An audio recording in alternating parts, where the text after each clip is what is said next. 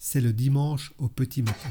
Après une folle nuit en boîte, un gars à moitié bourré ramène sa petite amie à moitié bourrée elle aussi dans son Opel Vectra. Et le voilà qui tente de l'impressionner sur la route. Il lui dit Si je monte à 150 km/h, tu enlèves tes vêtements? Elle dit D'accord. Du coup, le gars accélère et accélère encore jusqu'à obtenir 150 au compteur. La fille commence alors son striptease.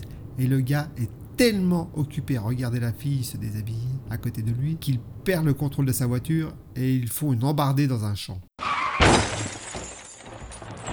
Bon, ils s'en sortent pas trop mal.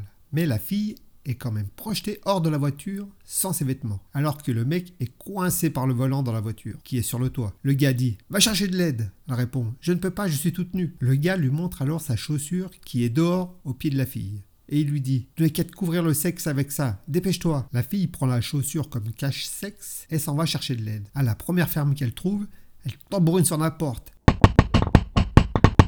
Aidez-moi, s'il vous plaît On a eu un accident, mon petit ami est resté coincé. Le fermier ouvre la porte, commence par bien lui mater les seins.